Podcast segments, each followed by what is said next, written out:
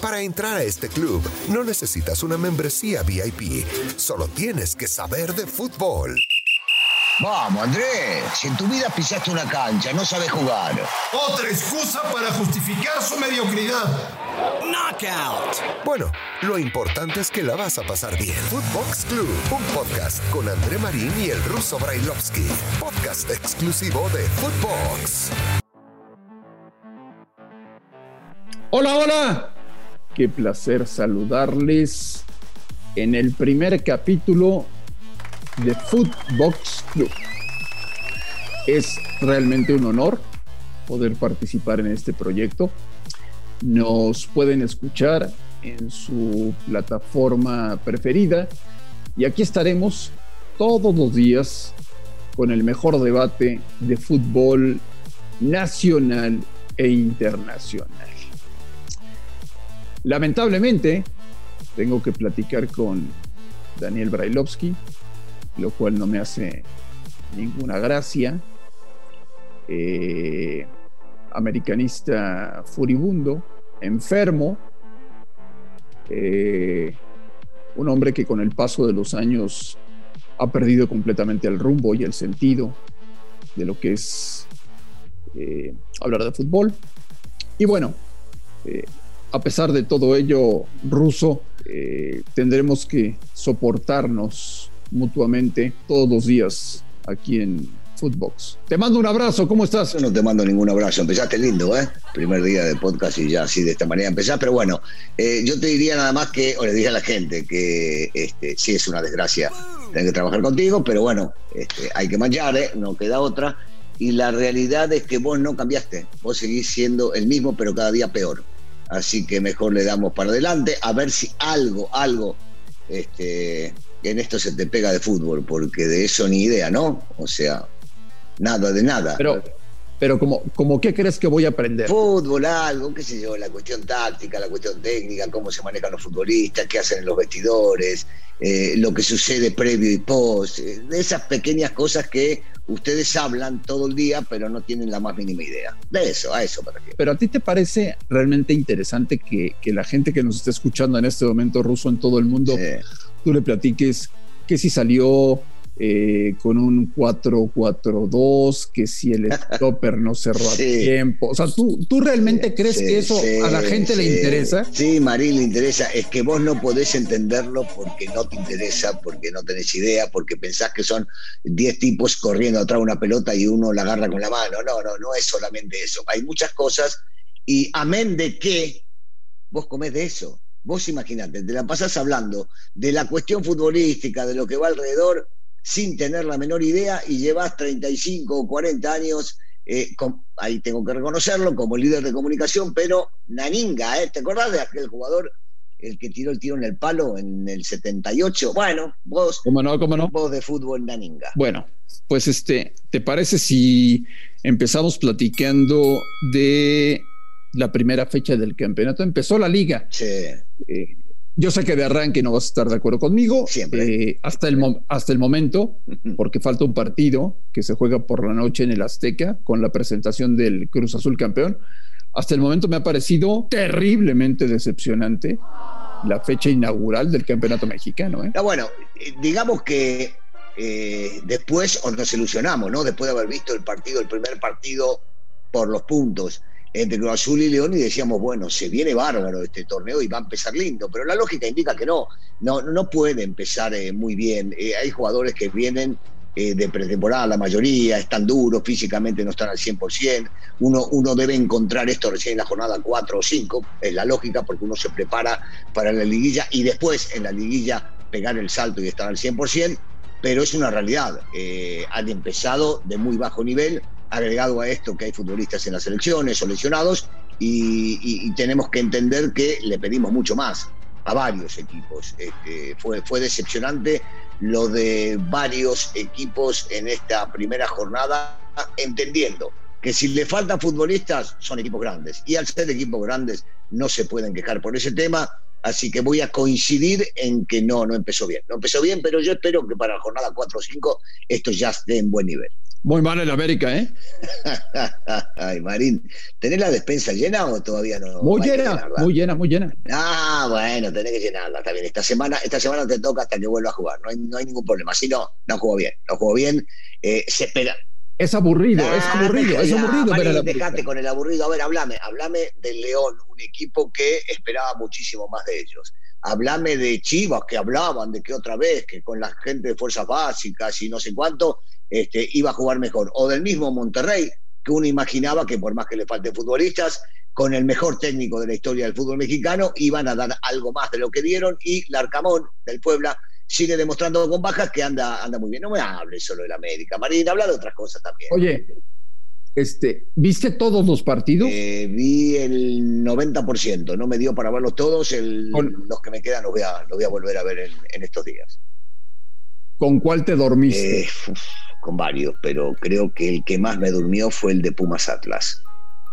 Qué cosa, no, bueno, ¿eh? Qué espectáculo. No, ¿eh? uno imagina algo más, sobre todo cuando llegan refuerzos y yo entiendo que los refuerzos tienen que acomodar poco a poco, que no es fácil, que, que es el primer partido, que no todos jugaron titular, que su técnico le quiere dar juego a algunos muchachos de los de las fuerzas básicas, pero, pero sí, sí, sí, muy, muy, pero muy bajo nivel, muy, pero muy bajo nivel. Te diría también, ya que estamos hablando seriamente, que también hubo bajo nivel en el partido de, de Querétaro contra la América, uno esperaba mucho más de ambos, sobre todo del América. Eh, lo de Chivas sigue siendo lo mismo de siempre, decepcionante. Tienen suerte de que no haya descenso. Y al no haber descenso, entonces van a seguir hablando diciéndole, vamos a cambiar el proyecto, vamos a darle lugar a los chicos, este, no compramos porque no vale la pena, pero se siguen olvidando de que gastaron 50 millones de dólares hace dos días y medio y que tampoco les sirvió. Así que sí, va- varios decepcionaron, varios. Sí. Sí, la, la verdad es que nos quedó de ver la, la fecha 1. Pero coincide conmigo que es normal, ¿o no? Yo esperaba más. Russo. Yo tenía ganas. Este. Yo esperaba un poquito más. Todos esperamos más, pero hay que entender que esto va poco a poco, va a ir creciendo, créeme que va a ir creciendo. Dale un par de fechas más y vas a ver cómo, cómo va a cambiar todo esto. La Liga Mexicana siempre se hace No. competitiva. No le veo buena pinta a los Pumas, ¿eh? Califican 12. Entonces, este, para, para pelear una calificación puede ser que, que funcione. Yo le tengo fe a Lilini. A mí me gusta lo- el trabajo de él, por más de que el torneo pasado no le fue bien. Eh, me parece que tienen, tienen este, una buena base, por lo menos eh, en lo mental, en la, en la idea, en lo que pretende el técnico, es darle juego a chicos, combinar a chicos jóvenes con los extranjeros. A los extranjeros no los podemos medir. Por un partido no los podemos medir. Y mirá que vos lo sabés, yo soy el primer crítico de ellos porque digo que si juega un extranjero le está quitando lugar a un mexicano, tiene que dar mucho más. Hasta el momento sí, el primer partido fue, fue muy decepcionante. Sí. En Ciudad Universitaria, sin gente en las tribunas, sin espectáculo, sin goles. O sea, no Mm. pasó absolutamente nada en el empate a cero Nah, entre Pumas y es cierto. Pero por el otro lado te pones a ver, digo, cambios. A ver, eh, entró, entró Miguelito Herrera en lugar del Tuca. Eh, fue parecido a lo que jugaba el Tuca, pero también es de entenderse. Ganó y ganó de visitante y también le faltan jugadores que para él pueden llegar a ser importantes.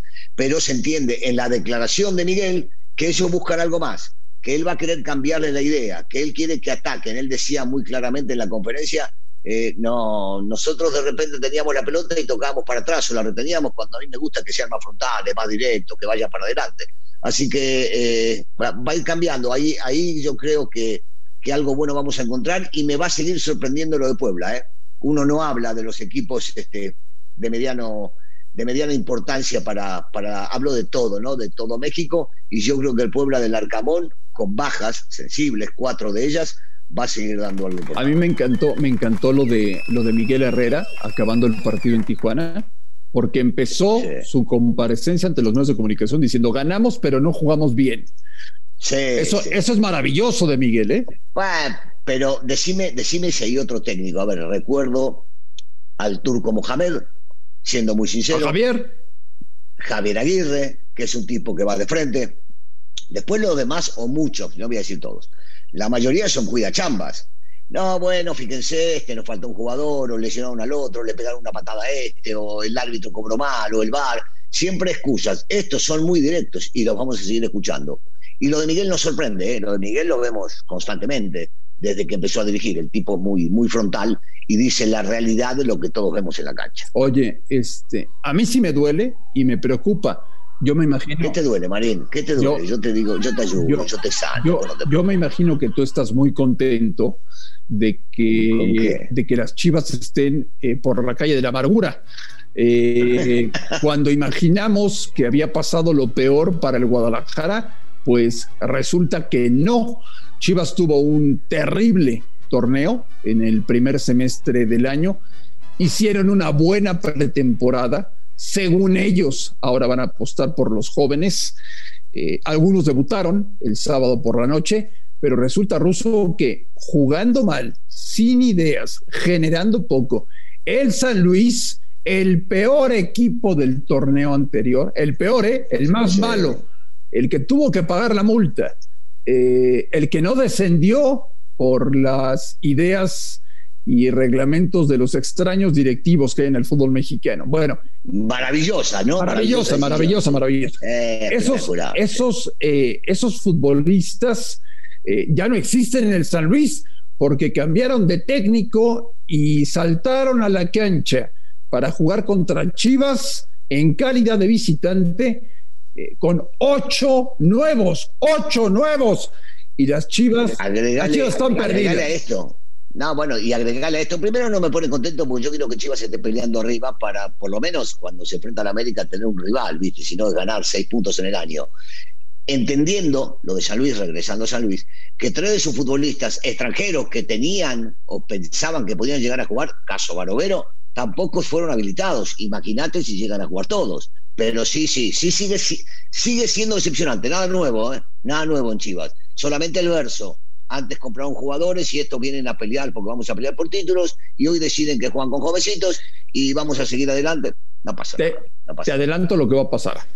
Peláez en unas semanas va a correr a Bucetich y después, y después a Mauri ya tendrá que tomar una decisión con Peláez porque su gestión desde que llegó a ser director deportivo del Guadalajara ha sido terrorífica.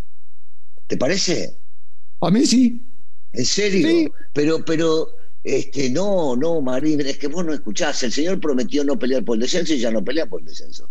¿Y entonces por qué es terrorífica? El señor prometió que van a pelear arriba. Bueno, sí, ahí se equivocó, uno a uno.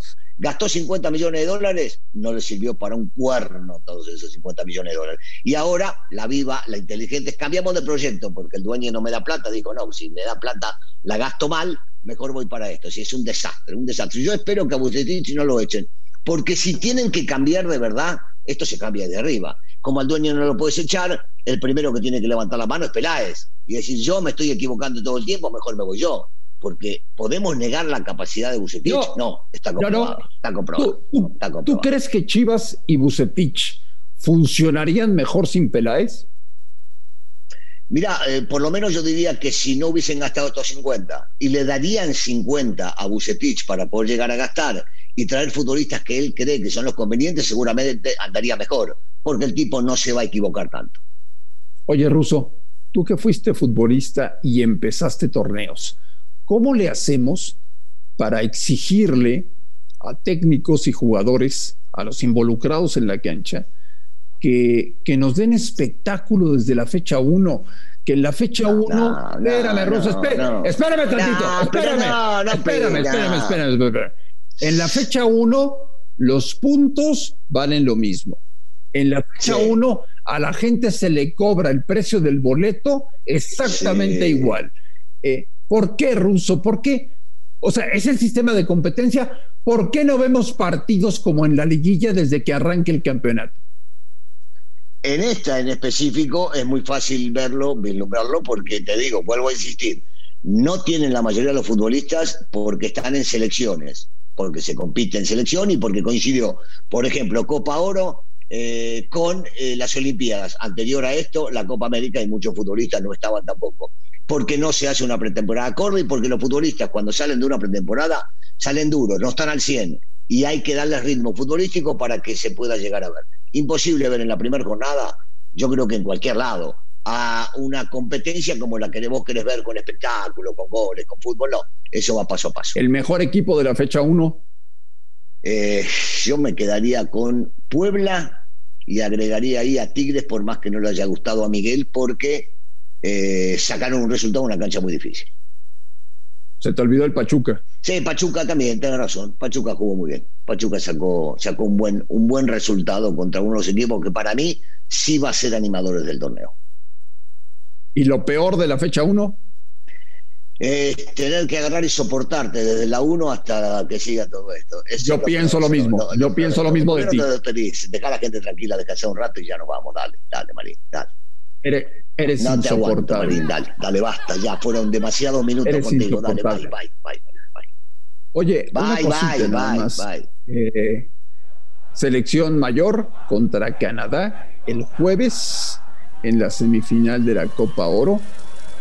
Eh, un equipo canadiense que se ve que ha trabajado y al que le faltan dos de sus mejores futbolistas por lesión. Eh, yo aún así pienso, Ruso, que México se va a instalar en la final de la Copa de Oro. Bueno, yo, yo no aseguro. Yo siempre he dicho y voy a seguir sosteniendo que los partidos hay que jugarlos. Eh, si bien es cierto, le faltan futbolistas, también a México le faltan futbolistas. Pero si te parece, y esto lo hablamos en otro momento, Dale, me parece Saluda a la gente, despedida, hasta luego, bye.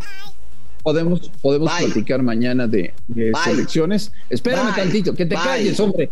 Vamos a hablar, vamos a hablar de, selecciones, de la mayor, y también vamos a platicar de la olímpica, que perdió contra Japón este, después de un debut muy esperanzador contra Francia. Eh, esa bipolaridad ¿no? que tenemos nosotros los, los mexicanos.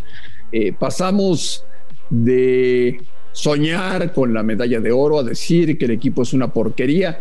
Hay que encontrar el justo medio de las cosas, ¿no? Ahora México se va a jugar el boleto contra Sudáfrica el miércoles en Japón.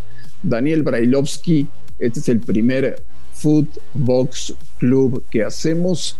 Te mando un fuerte abrazo. Eres insoportable. y bueno, pues aquí estaremos todos los días. Bye, Marín, bye, bye. ¿No vas a decir nada más? Marín, bye, ya, basta, bye. ¿Basta de qué?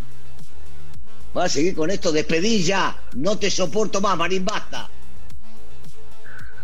Amigos de Footbox Club, André Marín, Daniel Brailovsky, les mandamos un gran abrazo y nos escuchamos el día de mañana.